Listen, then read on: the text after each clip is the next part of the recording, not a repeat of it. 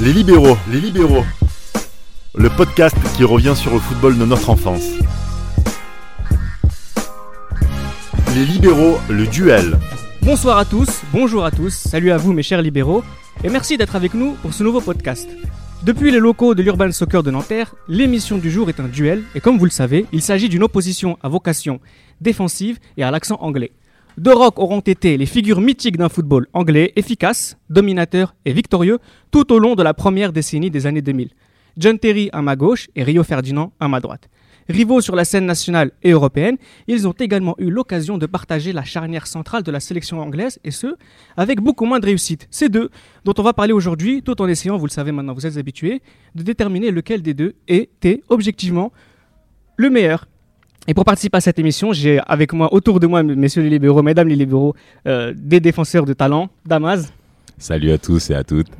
Tate Salut à tous et à toutes. et Gilles. Salut à tous. Comment vous allez? Bah, Là, on voit tout de suite euh, celui qui est, voilà, celui qui est hein, hein, les, les- les- les- les- Impersonnel. impersonnel, alors que Tate, bien sûr, toujours une dédicace à, à nos auditrices. Je suis très perso.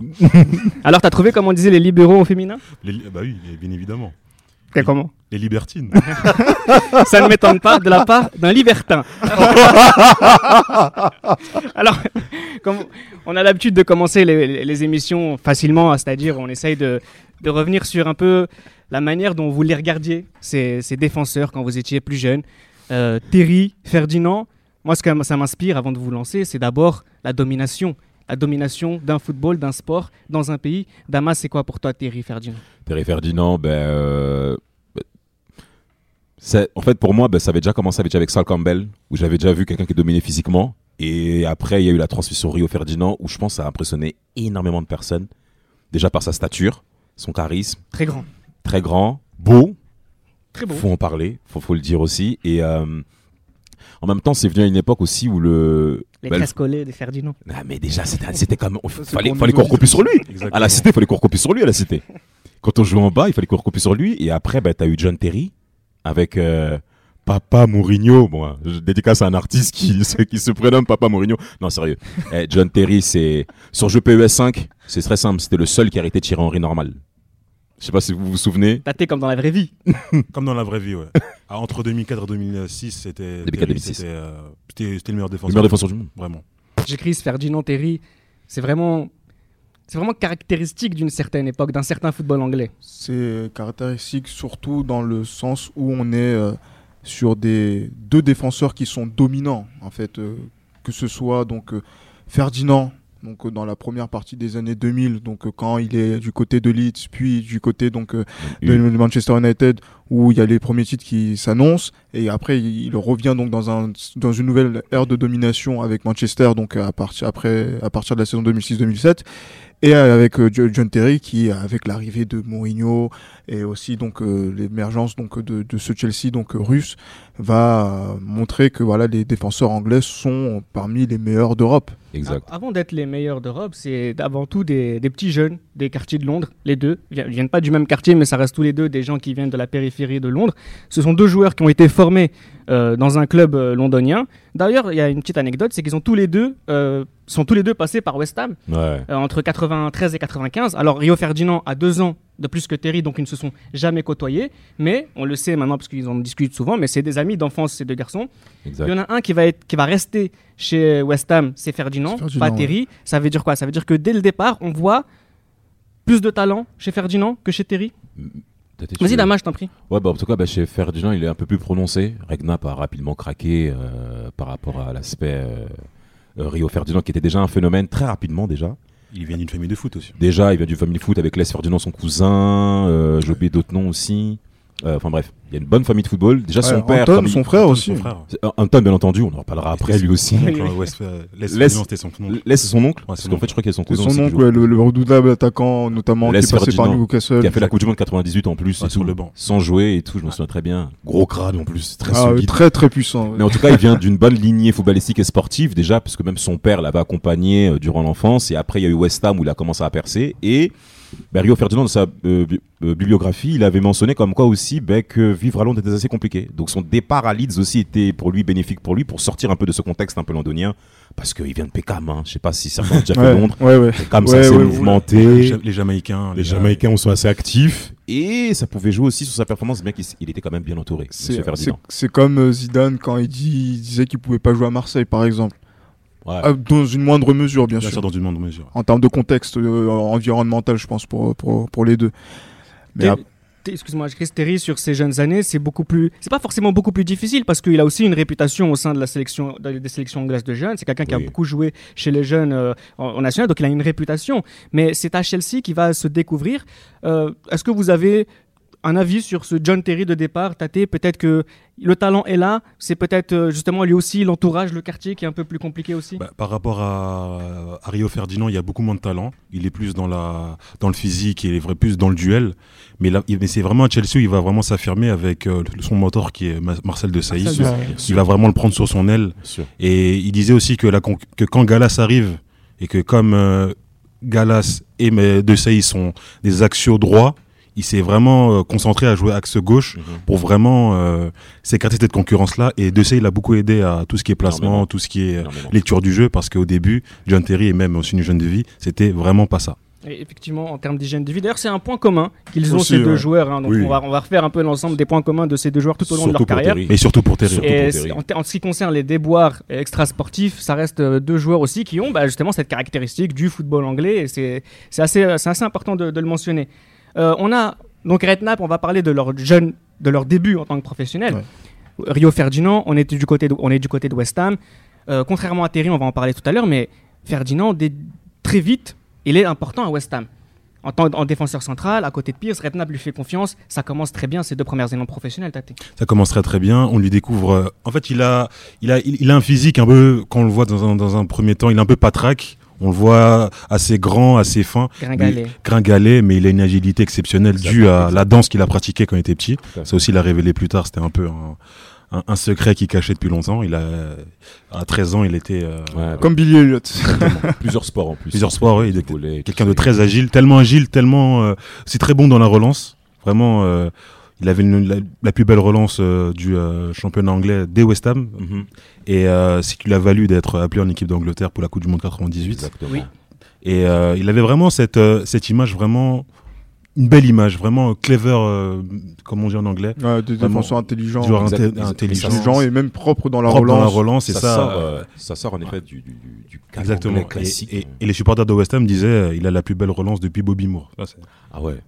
Il disait ça. Et euh, ouais, ouais, c'est vraiment, il avait, euh, il, a- il avait ça et c'est ça qui l'a, qui l'a fait émerger au plus haut C'est niveau même bien que tu très parles tôt. de par ça par rapport au mondial 98 parce que je crois que c'est avant Mika Richards en 2006, c'était lui qui a eu la première sélection de défenseurs anglais, comme quoi le plus jeune de Le l'histoire. plus jeune, jeune de le plus l'histoire. jeune, Il a été battu par Mika Richards en 2006. il me 2006, ouais, semble. 2006, c'est ça. Donc c'était lui déjà en 98. 97 pour la sélection contre le Cameroun déjà. Je crois que c'était novembre 97 contre le Cameroun.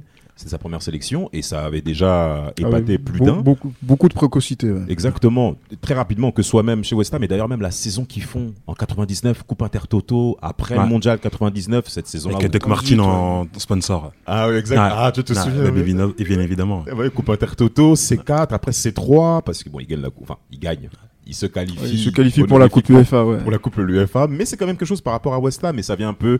Il faut quand même tirer un chapeau d'honneur à deux personnes, Harry Redknapp par Bien rapport sûr. à West Ham, je pourrais même lui dire par rapport aux personnes qu'il a formées, Joe Cole, Frank. Lampard, Lampard, Carrick, Lampard et Ferdinand qui, ont- Andrew. qui sont côtoyés à West Ham. Bien sûr. Pour le bien comme pour le pire. Dans le meilleur comme dans le pire. Surtout pour le pire. Surtout pour le pire. On va. hein, les puis- auditeurs de moins de 18 ans ne peuvent pas entendre On ça. en parlera, un peu- voilà. Et On n'en parlera pas du tout, même. Pas du tout.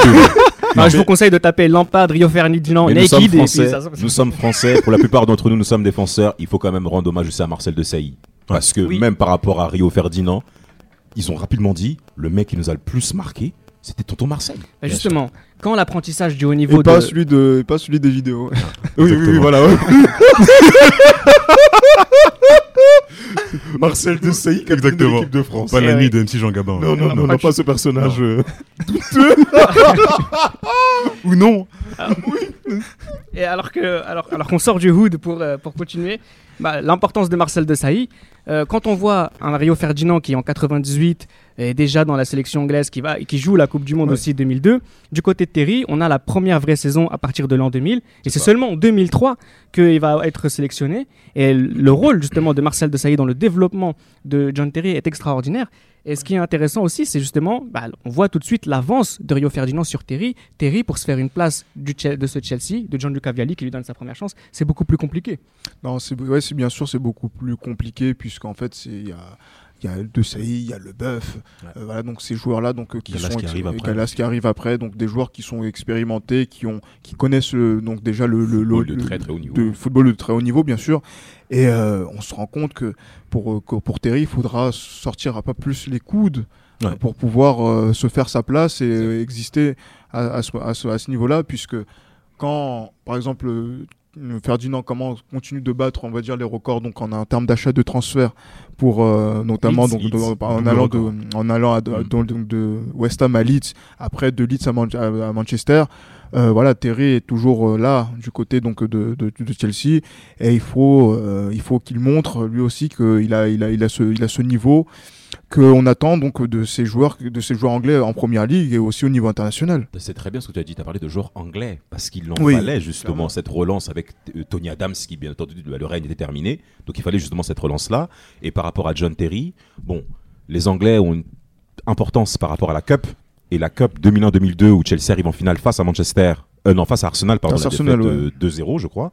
Ben, il fait une très très bonne série, notamment euh, lors des matchs couperets, lors des matchs londoniens, parce qu'ils éliminent Tottenham, ils éliminent aussi Fulham, euh, West Ham aussi, ben, son l'ancien club académie ben, de plusieurs euh, Que des clubs de Londres. que des clubs de l'ombre, puisqu'à Preston aussi, je crois qu'ils sortent aussi. Et ça joue beaucoup par rapport à l'image de John Terry. Et en effet, lors de l'année 2002-2003, parce que le règne de Saï commence à arriver à son terme, c'est là où il commence davantage à s'affirmer, on commence davantage à le voir. Et Chelsea mise beaucoup avant l'arrivée des avant l'arrivée du, des, du Justement, mania russe c'est la question que j'allais sur poser la colonne vertébrale Lampard-Terry. Il n'était pas encore au très très haut niveau en ce temps-là, avec beaucoup d'échecs, notamment face à Arsenal, parce que Henry s'est beaucoup amusé. Face à Arsenal, faut le dire trop amusé ouais, trop amusé, les- beaucoup trop, beaucoup de défaites ouais. Ouais. de la part de Chelsea, mais Chelsea mise beaucoup par rapport à ces deux Anglais et c'est important pour la, pour la sélection. Justement, Tate, moi j'ai posé peut-être une question euh, qui fâche, mais ça va indiquer aussi le niveau de Terry peut-être à ce moment-là. Mais la plus grande chance dans sa carrière, bah, c'était qu'il se soit développé à Chelsea avant l'arrivée des Russes et avant l'arrivée de l'argent. Donc il a eu l'occasion de montrer ses qualités avant que, que, que, que- que l'argent vienne du côté de, de Chelsea. Mais sa chance, il l'a saisi parce que Il l'a saisi, bien parce qu'il avait vraiment une hygiène de vie euh, vraiment euh, déplorable. Et sa chance, il a su la saisir et euh, il a su aussi écouter les, que les différents joueurs avec qui il a joué, que ce soit De Sailly ou même Le Beuf, ou même quelqu'un comme Winston Bogard, il disait, il prenait vraiment, il écoutait, malgré euh, son hygiène de vie qui était vraiment déplorable, il a quand même capitalisé sur l'écoute qu'il a eu par rapport euh, aux différents Très défenseurs qu'il a eu. euh. Et après aussi la chance que, que, que Terry a aussi, c'est qu'on a envie de, on va dire, de, de- d'avoir des certaines cautions en fait au niveau donc euh, de l'effectif de joueurs anglais pour dire, par exemple, quand les nouveaux investisseurs Ouais. arrivent, que on va pas faire une équipe euh, style l'Inter, par exemple. Ça c'est gratuit. en- encore eux. ouais. De où, Où on va mettre aucun étranger, oui, tu vois. on- 11, euh, 11 étrangers. 11 Tu étrangers. vois, donc euh, c'est ce type d'ineptie qui va arriver dans d'autres clubs en première ligue. Donc, En euh, effet, en effet, en je vais effet. pas donner donc de, de nom de club, mais voilà. Arsène euh, d'Alsace, si tu nous écoutes. hein. Et en plus de ça, par rapport à John Terry, il faut parler également de l'équipe d'Angleterre. Il commence assez tard. En 2003, il est né en 80, John Terry, je crois. 80. 80. Donc il commence à 23 ans contre la Serbie. Mais John Terry, euh, il, a déjà été- il a déjà eu des problèmes pour appuyer le, le point de tâté au niveau de l'hygiène. Des problèmes dans un bar où il a été Ouais. suspendu. La bagarre. La bagarre avec euh, Joe ouais. Morris, je crois aussi, son ancien coéquipier. euh, des- des- des- pff, même le truc aussi avec euh, des tourismes américains, je crois. c'est ça, oui. Mhm. Et ça, et ça les- la- comme la fédération anglaise, contrairement à d'autres nations Ah, européennes, ah, ils, ils te loupent pas. ils, ils ne rigolent pas au niveau de la discipline, notamment quand ça rend du public, parce qu'il y en a d'autres qui font aussi des conneries, mais on les voit pas. Mais John Terry n'avait pas pris conscience que, Que en le- ce temps-là, de la force de tabloïd aussi. ouais. exactement, un de la force des tabloïds, mais que deux étaient censés devenir aussi un leader par l'exemple. Et je pense pas qu'il a dit ça rapidement. En effet, ton papa Marcel l'a remis en- sur pied et d'autres grands leaders. Et euh, quand Mourinho arrive, c'est plus du tout la même personne. C'est plus du tout le même joueur. Et quand Mourinho arrive, c'est une nouvelle ère dans le football anglais. Et cette nouvelle ère du football anglais, elle, elle s'exprime aussi à travers la domination, le charisme, le leadership de Terry et de Rio Ferdinand dans leurs clubs respectifs, Chelsea et Manchester United. On parle de leur déboire, on parle de leur niveau, l'un qui est plus fort que l'autre, peu importe, mais on a quand même deux joueurs qui vont jouer quasiment plus de 300, plus de 400, plus de 500 matchs pour deux des meilleurs clubs de, cette époque-là. Donc ça veut dire que quelque part, ils ont su se révéler, ils ont su arrêter leurs bêtises, entre guillemets, et surtout, ils ont été à la hauteur de, du brassard qui va leur être confié à tâter. Donc euh, on, là, on, est en 2004, donc on a euh, Rio Ferdinand qui, qui a l'affaire de dopage. Donc là, à partir de cette affaire-là, quand il revient, c'est vraiment une fini. autre personne, c'est fini. Et Ah oui, comme tu as, comme prise as de dit conscience, ouais. prise de conscience. Et comme tu as dit, l'arrivée de Mourinho en 2004. John Terry, entre l'arrivée de Mourinho et l'après Coupe du Monde, c'est tout simplement le meilleur défenseur d'Europe. C'est Il tout. marque des buts, il est, il- au duel, il est imbattable, Oh, il gagne tous ses duels de la tête. Exceptionnel. Il, il inspire la peur, la peur vraiment À tout le monde. à tout le monde, que ce soit ses coéquipiers et ses adversaires, surtout ses adversaires. Il y a y a l'anecdote où Galas disait euh, dans une émission, euh, euh, le vestiaire disait que un moment, Mourinho leur avait dit à un moment lors d'un match contre un adversaire de regarder tout droit, tout droit, et John Terry, bien sûr, en, en tant que capitaine, regardait tout droit face à lui, et ça a vraiment inspiré la peur aux, aux adversaires, et John Terry dégageait vraiment ça. Mm, mm, mm, mm. Ça, c'est mais clair- clairement. En plus, bon, Terry, c'est vrai que là, sur la période qui a été donnée, donc de 2004 jusqu'à allez, 2006, il, est, il, voilà, voilà, fait, fait partie des top euh, euh, défenseurs. Bon, après, c'est vrai qu'il a été terrassé une fois dans cette époque, à cette époque-là, de mes yeux vus, et que j'ai vraiment Contre halluciné. qui, Gilles? C'était euh, contre le, le match retour. Euh, donc Barcelone-Chelsea où Ah. Ronaldinho le voilà Ronaldinho Oh, le bah, messifie bah, mais, ça, mais c'est des choses qui arrivent, mais hein. S'il vous plaît, mais quand regarde, S'il je vous sais pas plaît. si, si vous regardez cette action-là, voir John Terry qui tombe à genoux À et genoux. après euh, Ronaldo qui reste sur ses appuis, après qui tire, qui marque. Oh, Franchement, c'était quelque chose. À cette époque-là, je me dis que non, fallait tiens, le faire. il fallait le faire. Fallait Et, le là, et là, en fait, ça veut dire que c'est le meilleur joueur du monde qui terrasse le meilleur, meilleur défenseur, d'Europe. Tout à fait d'Europe, voire du monde. Oui. Ah du c'est- monde, du monde. C'est bien même bien de dire ça parce que Rio Ferdinand, avant sa suspension, il fait une première année à Manchester qui est Très moyenne, ouais. Voilà. Il disait, il disait la différence entre On- on se cherche, ouais. et, euh, et Old Trafford, c'est pas la même chose. exactement. Il y a même des matchs coup près, dont on a parlé ici, le Real Manchester. euh, la- Deux- Il a deux 2002, mains- 2003, il a deux ouais. mains d'avance et après il a un mètre de retard. Ronaldo, Ouais. Le devance. On le sait, c'est Ronaldo. Mais voir Ferdinand comme ça, autant dépassé par les événements, et il n'y a pas que Ronaldo, même en, même en championnat. Le, on va regarder le derby contre Man City, la saison 2002-2003. Man City gagne 3 buts 1 avec Guater qui met un doublé à Anelka qui ouvre le score à la Ah, deuxième oui, minute. Sur une erreur de Barthez. Ah, mais Bon, bon, ça c'est un autre père. Bon. il était, il était ailleurs Mais encore. Ferdinand était par terre plusieurs fois au cours de cette rencontre à 13h30 sur Canal+. Sur l'ancien stade de Man City. ouais. Exactement. Ouais. Très un Main Road. Le Main Road, ouais. Main Road, ouais. C'était promu. Exact. Ouais, Man City venait de monter justement en première ligue. Donc euh, Man City gagne et même il y a un autre match encore dont je pourrais parler contre Mboro qui gagne 3-1 aussi lors de la période euh, Boxing Day aussi. Donc c'est c'était ça a été très assez compliqué pour Manchester- pour euh, Man- pour Ferdinand de s'adapter au très très haut niveau mancunien Bien sûr. à la sortie et à, l- et à l'absence de son Euro 2004 vu à son test manqué. Moi, cette prise de conscience, c'est ça que j'aime aussi chez les très très grands joueurs et que nous on retient tous, c'est que Ferdinand de l'autre côté, c'était la même chose. Oui, il Je faut- dois faire peur à mon adversaire. et Devenir un grand sur le joueur, terrain. c'est une décision qu'il faut prendre. Je veux devenir un grand joueur. Ça vient pas tout seul. Si, si on a le talent dès le départ, et si à côté de ça, on décide pas de faire les choses. Après, il y a des rencontres, il y a des coachs, il y a des joueurs qui vous suivent. Mais c'est aussi une prise de conscience, on l'a dit Perso. plusieurs fois, mais pour le Personnel, ouais. C'est vraiment très important pour ces deux joueurs-là parce que ça, il y, y a avant et après. Et le après est excellent, c'est ce que vous venez de dire. L'apogée finalement de leur duel à ces deux joueurs-là et de leurs deux équipes, c'est cette finale de Ligue des Champions 2008. C'est Ah, compliqué parce que la saison de Jason Terry, C'est contrasté, c'est on va complexe. dire. Pourquoi? Parce qu'il y a déjà pas mal de blessures au dos. John Terry, pas Euh, Jason, John Terry, pardon. Euh, On Jason n'est Terry. on n'est pas, à Dallas ici. Non, non, non. Attends, tu t'en souviens vu que Euh, évidemment. un Mavs en plus. Bah, c'est évidemment. De 2011. ouais. Euh, C'est ça. Mais, euh, mais euh, pardon. Par rapport à John Terry, en tout cas, euh, il faut savoir que la, cette saison-ci, il y a pas mal de blessures au dos au cours de l'hiver. C'est assez compliqué. L'année 2007-2008, elle est un peu difficile et il se relance au cours du mois d'avril. Plutôt euh, 2007, jan- euh, juillet 2007, décembre 2007. Parce qu'à partir de 2008, c'est justement c'est là ça. que. euh, Exactement. La deuxième partie le de shift, ouais, il y a le shift La- qui se fait. Exact. La, Ouais. deuxième, la deuxième partie de saison 2008, c'est là où il se relance Ah. justement pour euh, la fin de saison, un boulet de canon par, par rapport à Chelsea. Mais le début, c'était assez complexe. Non, non, clairement, mais après, moi je pense que c'est vrai que euh, moi je regarde aussi la saison 2006-2007 où il y a cette finale de Cup. euh, donc euh, à, à Wembley, donc euh, dans le nouveau, la première dans le nouveau Wembley, où euh, donc il y a ce 1-0 but de Drogba donc en, donc dans les prolongations, il me semble. C'est ça. c'est C'est ça. la Et, euh, de le- Lampard. Lampard. Et là, en fait, là, je pense que là, on est, les ouais. deux se rencontrent et il y a même une transition entre le- la domination donc de, euh, de voilà donc de, de Chelsea avec Mourinho qui prend fin à ce moment-là puisque c'est son dernier trophée lors du premier passage donc à, à Chelsea et euh, donc euh, et donc euh, la domination donc de Manchester donc qui, qui gagne le titre cette saison-là et qui va aller encore plus loin donc en, en Coupe d'Europe. On a, on a deux défenseurs euh, anglais, donc de la sélection anglaise. Ils font partie de cette génération dorée, cette Golden Generation. Ces deux défenseurs centraux-là, moi, a posteriori, j'ai quand même le regret de ne jamais les avoir vus évoluer ensemble au très haut niveau. Bah, ah, hormis, ensemble, hormis la Coupe du Monde 2006 où ils se font Tout éliminer, simplement. ils se font éliminer au tir au but contre le Portugal. Éliminable. Élim- exactement, parce que les matchs. plus loin, minable. Parce que les matchs de l'Angleterre, la Coupe du Monde 2006, On se fait sont chier. ennuyeux. Oh mon Dieu. Insupportable. C'est Parce que concrètement, Coupe du Monde 2002, on sait Campbell et Rio Ferdinand. Ouais. Euh, à l'Euro 2004, c'est Campbell et Terry. Parce Finalement, euh, parce que- Campbell, il faudrait qu'on en parle parce aussi que rapidement dans une a, autre les- émission. a- a le problème de, de dopage. Oui. Ouais, c'est ça. La seule finalement, la seule fois où on les a vus tous les deux, tu l'as dit Tate, c'est la Coupe du Monde 2006, euh, Terry Rio Ferdinand. Ensuite, on a eu l'Euro 2008, qui, qui, qui- qui Qui n'ont ne, pas, qui voilà. ne joue pas. ouais. Échec.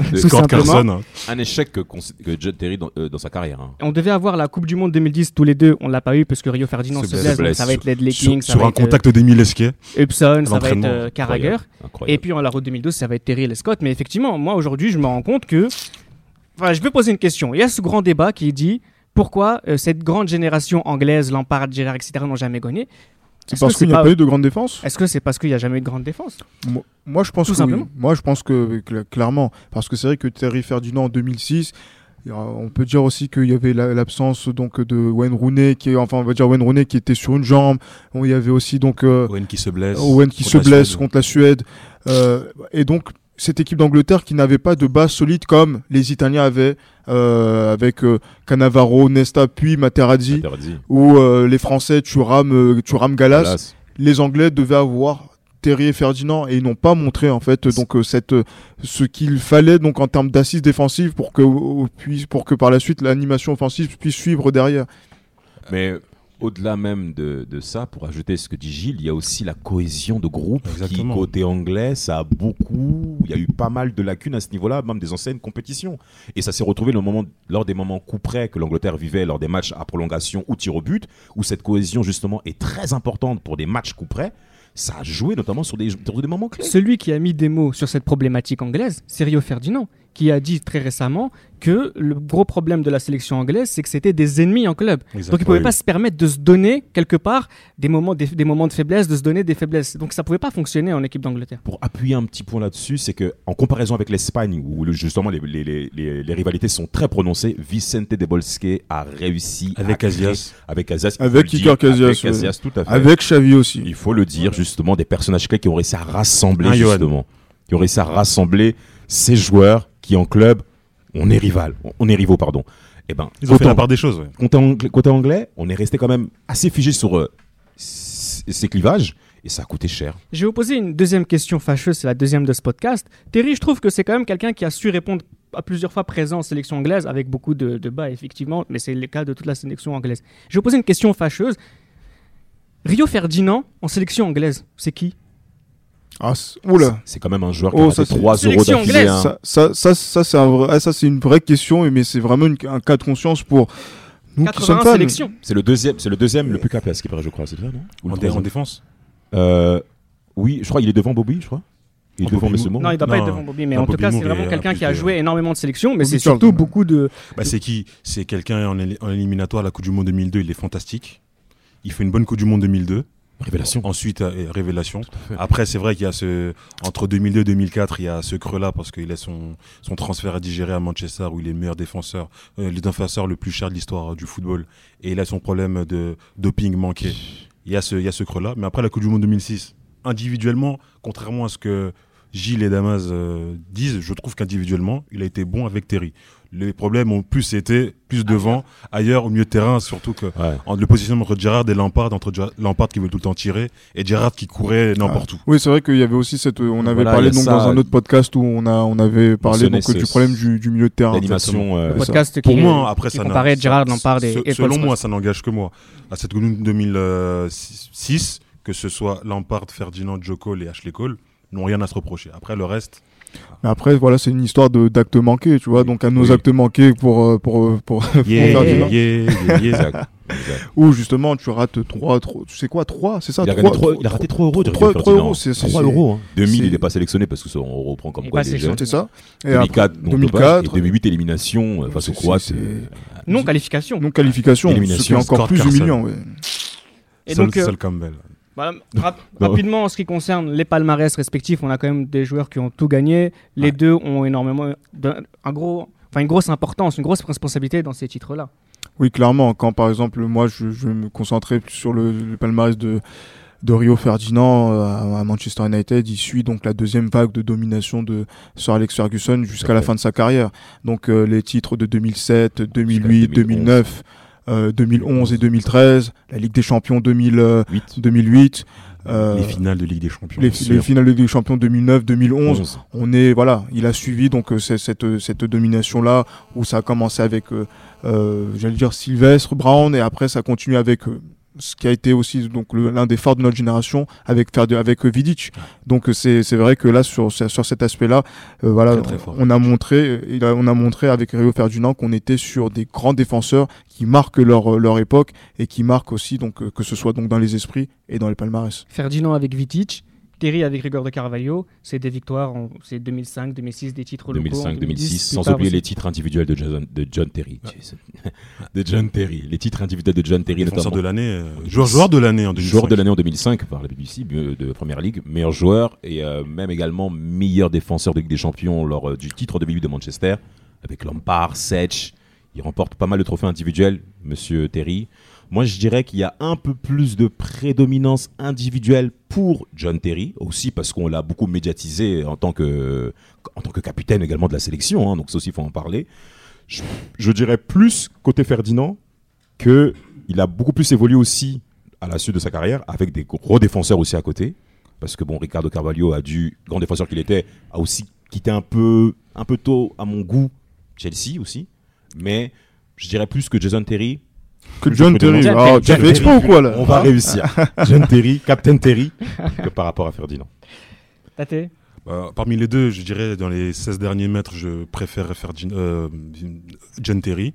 Et dans les 16 mètres euh, plus, plus loin, je préfère euh, Rio Ferdinand. Finalement, pour terminer ce podcast, sur quoi on doit s'appuyer, nous, en tant qu'observateurs, pour déterminer lequel des deux est le plus fort? Parce que ça reste très similaire, Ça reste similaire, mais après, dans les faits accomplis du moins. bien sûr. Mais voilà, je pense que c'est sur des préférences qui, va se, qui vont se par rapport au club, par rapport aux entraîneurs qui vont passer par là. Et euh, moi, personnellement, pourquoi je préfère Ferdinand, c'est parce que c'est Manchester United, c'est Sir Alex Ferguson, c'est Ferdinand Vidic, c'est euh, l'époque de Rooney, Cristiano Ronaldo, Tevez, et c'est vraiment une génération qui va montrer pour une dernière fois que le football de haut, de très très haut niveau, ça existe. Et euh, c'est pour ça que euh, je suis reconnaissant par rapport à ça, par rapport à Ferdinand, parce qu'il a, il a été à la hauteur de ce qu'on on attendait de lui quand il était à West Ham, puis quand il était à Leeds. À Leeds, eh ben, moi aussi, je dirais également Rio Ferdinand, car c'était l'une des personnes que j'ai le plus euh, admiré quand j'ai commencé à regarder le football. Là où ça m'a assez impressionné, c'est aussi, euh, on va parler, on a commencé à parler de bourse de valeur des joueurs. Le niveau financier de Rio Ferdinand, ça a impressionné Énorme, beaucoup énorme. de personnes. Énorme. Pas uniquement qu'en termes de prix de transfert. Il y a Il a capitalisé beaucoup hein, sur les transferts. Non, non, non. Monsieur Rio Ferdinand. Ça fait beaucoup, beaucoup de pubs. Ouais. Beaucoup de pubs, exactement. Donc on a bien misé sur lui et on a eu. Les Anglais ont eu raison de faire Ça ça. s'est vu même pour l'après-carrière. Exact, exact. Même Il qu'il a- se suit encore. Exactement. Il se suit encore. Il est dans tout ce qui est les euh, talk show et tout ça. Il a vraiment pris. euh, C'est lui qu'on appelle. Par contre, après, je sais pas si les autres seraient d'accord. Le pic de carrière de Terry, C'est meilleur que le pic de carrière Non, de après, pour moi, les deux sont, sont complémentaires. C'est-à-dire Oui, que, comme oui. j'ai dit euh, précédemment, euh, dans les 16 derniers mètres, quand il faut défendre dans la surface, Terry est meilleur. Mais après, quand il faut relancer, il faut lire le jeu un peu plus haut, c'est c'est Rio Ferdinand. totalement d'accord. C'était Les Libéraux, un podcast produit par Sport Content en partenariat avec Urban Soccer.